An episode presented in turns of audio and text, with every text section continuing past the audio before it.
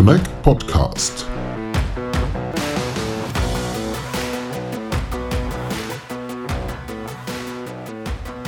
Hello and welcome to our Connect podcast. My name is Lennart Holtkemper from Connect, and today's episode we are recording at the Connect Conference 2022 in Dresden.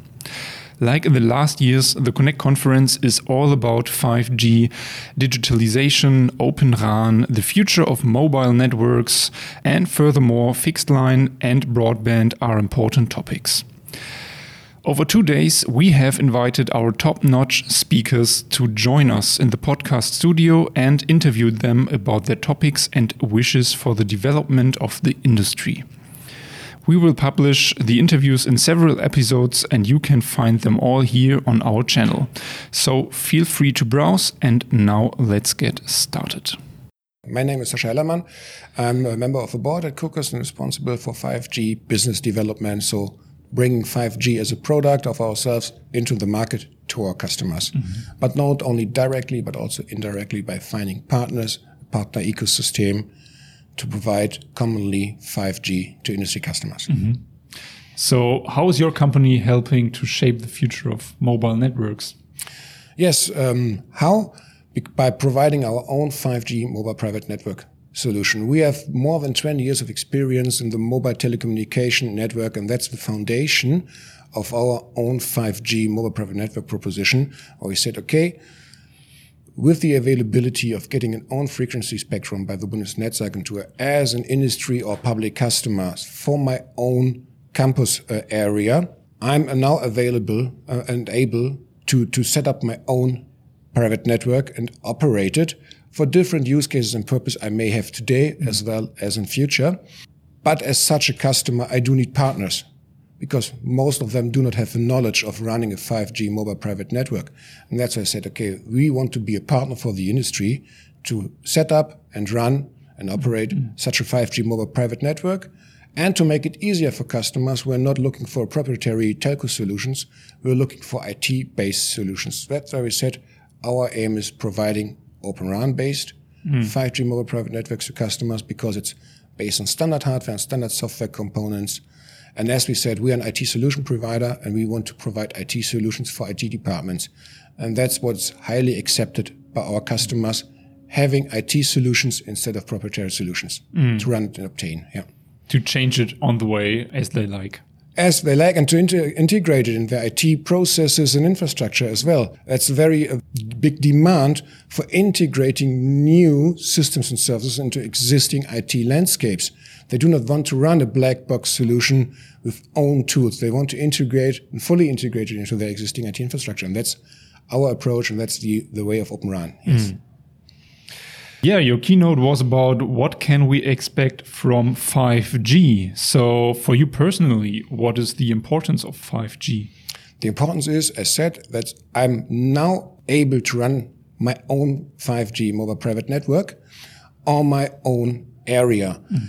And that's a big benefit towards Wi-Fi because I can obtain private frequency spectrum from the Bundesnetzagentur. So no one is allowed to use the same frequency spectrum in that area, that is a big benefit towards Wi-Fi networks because Wi-Fi networks run on public frequencies anyone or any application can use and can then disturb such a Wi-Fi network. So 5G network is a private network that cannot be disturbed or by uh, in other interferences and that provide other benefits like seamless handover whenever you talk about remote control things or automated guided vehicles any interruption in communication will cause a stop of the vehicle, and that's not what you want. So you want to have seamless handover for seamless operations. And for security, of course. And for security reasons, of course, because your mobile private network is an isolated network with no um, interoperability to other existing outside networks. Mm. So your data will be in your control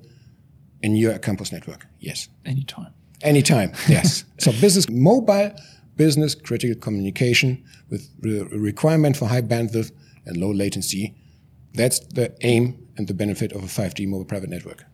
And we have a private network, 5G private network, right here in Dresden yes. at the Connect conference because you brought one with you. yes, exactly. So we applied a test uh, frequency um, from the Bundesnetzagentur to bring and provide a 5G mobile private network here in the Hilton Hotel in Dresden. Mm. And yes, we are covering the whole conference area with the Cocus 5G mobile mm. private network. And yeah, the case you brought with you is just like a regular suitcase, some kind. It's, yeah. it's, it's, a very small 19 inch mm. rack with one server and uh, two antennas. And we have brought a, a um, yeah, smart factory use case with while connecting a robot with a 5G modem to attach the robot to a 5G network to demonstrate that you do not need to buy new robots on your hardware, that you can do some what's so-called retrofitting, attach 5G modem to a robot and then uh, make it available to use 5G networks. Mm -hmm. What would be your wish for the development of the industry? Being more innovative, being not afraid in new technology, and becoming again market leader for innovative products and services. Mm -hmm. And that starts with not only 5G, with digitization mm -hmm. at all. And you think Germany is a little bit behind in in terms of yeah digitalization? in my opinion, Germany sure. is a little bit conservative. Mm. But that is known by the Bundesregierung, and they have raised a lot of public funded projects. And we see that the industry is adapting and adopting those, those projects. The biggest one is what we do with the Seaport at Wismar. It's a public funded project, Portable 5.0, where we set up a 5G network for a digitization playground at the seaport of Wismar. And that is what brings the industry forward and that helps us gaining speed in digitization. So, what will be important for your company in the future? What topics? For Cocus in general? Yes.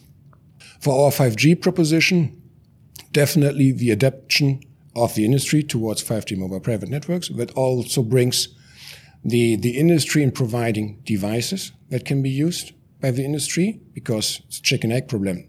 If you do not have devices, why should you buy a 5G mobile private network? So the availability of 5G mobile private network enabled devices will bring the 5G train up and running for us and for all the the, the, the, core business of Cocus, data analytics, security, software development, connectivity, all those areas then can happen with our customers as well. So once you do have a 5G mobile private network, you generate very quickly a lot of data that mm. needs to be analyzed, that needs to be integrated.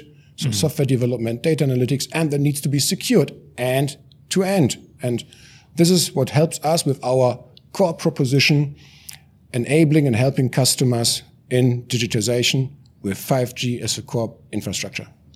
So it's like, um, yeah, the whole you can offer the whole line, value chain. Value chain. Yes right. exactly. Okay. yes. That's our approach and our aim.